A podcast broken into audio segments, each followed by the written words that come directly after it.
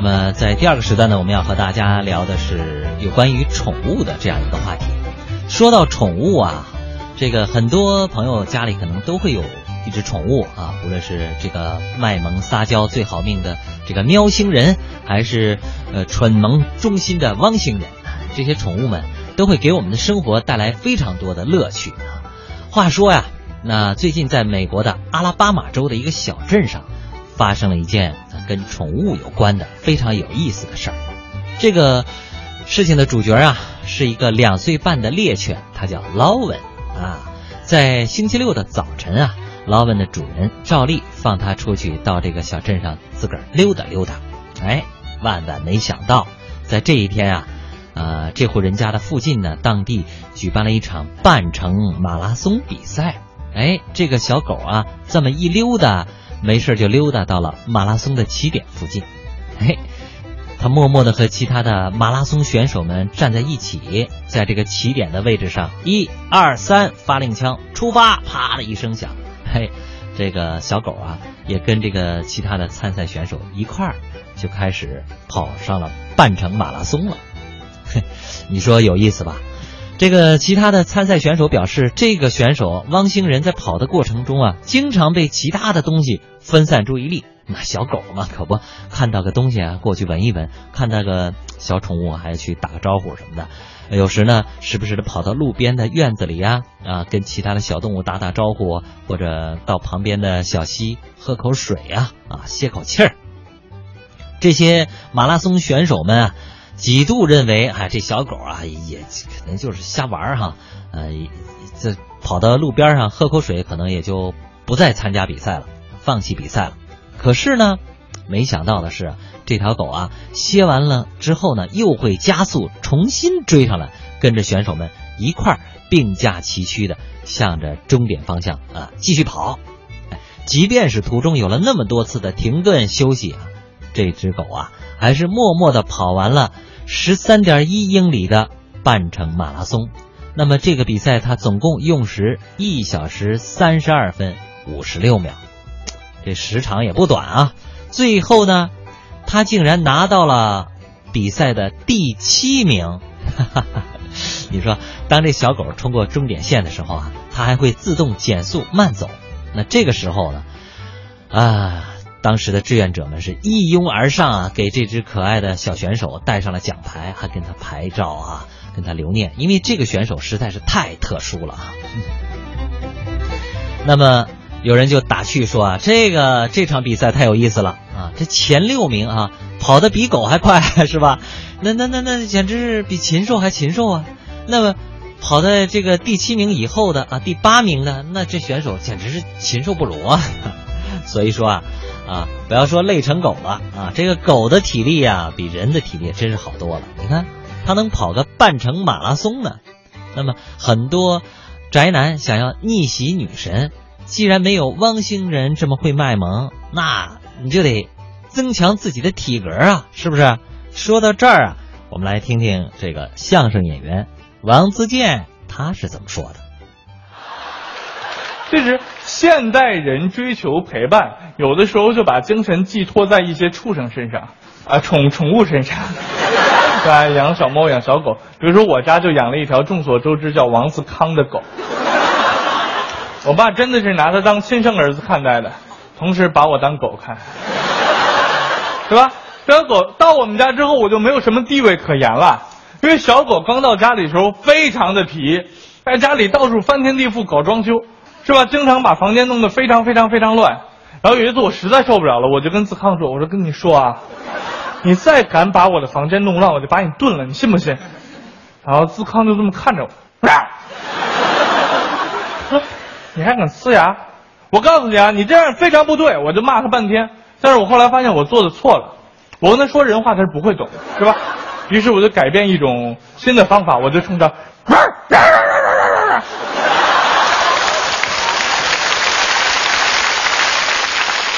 然后自康就对我，十分钟之后他认输了，十分钟之后就。正在我开心的时候，我爸过来了，就开始骂我：“你说你干嘛？你是不是欺负弟弟了？你是不是欺负弟弟了？然后就摸着自康，自康啊，别跟哥哥吵啊，你你吵不过他，他是说脱口秀的。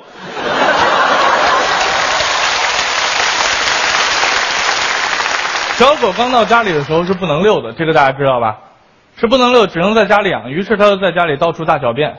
所以我爸为了培养它到固定的地点去上厕所，用尽了一切方法，跟他好好说不行，骂他不行，求他还是不行。于是我爸就把我叫过来，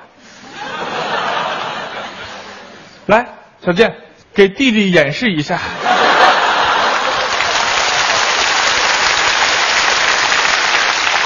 这个玩意怎么演示嘛，是吧？根本没办法演示嘛，是吧？后来我爸讲也对，这个没办法演示，就放过我了。后来呢，又给狗买了那个自动喝水器，啊，就一个棍儿前面一个钢珠，然后钢珠呢在那个棍儿里面是够用的，然后棍儿的那个口稍微小一点，钢珠堵在那儿，然后一舔的时候珠进去水就出来了，自动自动喝水器。然后思康一直都不会用，然后我爸就把我叫过来了，啊，小健，这个你总能演示一下了吧？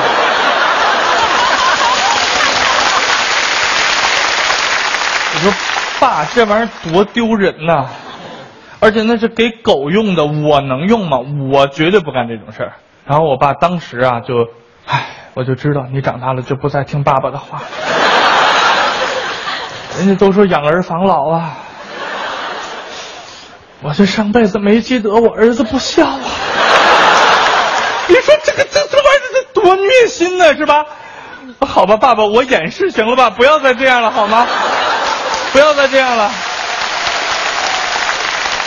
于是我就趴在那个棍儿面前去舔那个棍儿，思康就在旁边看着我，一脸的鄙视，在那看着，弯儿，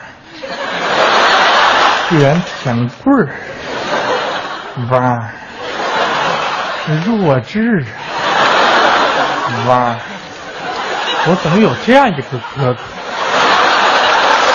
很屈辱是吧？后来我爸打算训练他坐下，他不学，就叫我去演示。坐下，他就坐下；训练他握手，他不学，就叫我去演示。来握个手，我这样。我爸说不是这样握，这样。然后每次坐下跟握手，我做对了之后，我爸居然还拿一块狗粮来奖励一下。我不吃那个东西。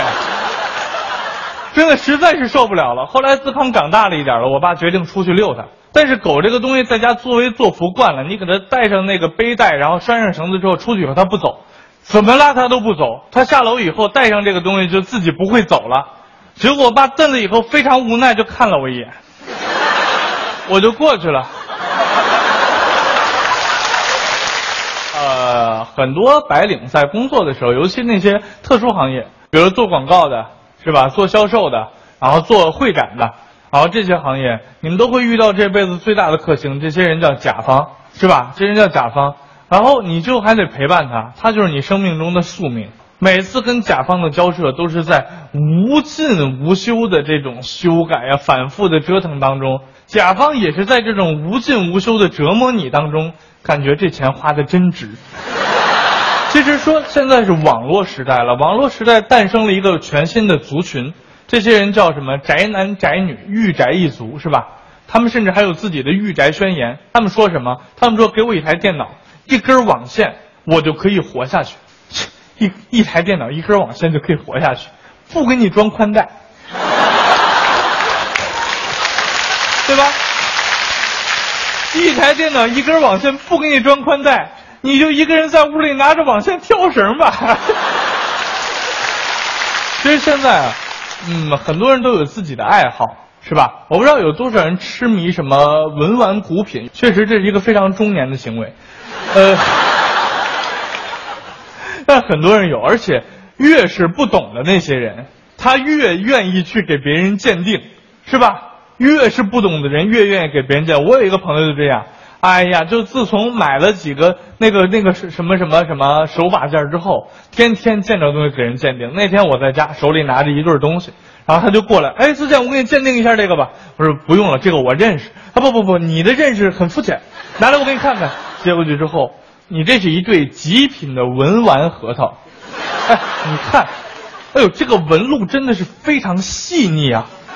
哎呦，好久没见过这么细纹路的核桃了，而且色泽红润，形状呢酷似鸡心，应该是一对极品的鸡心，对不对？我说大哥，你放下吧，我那是荔枝。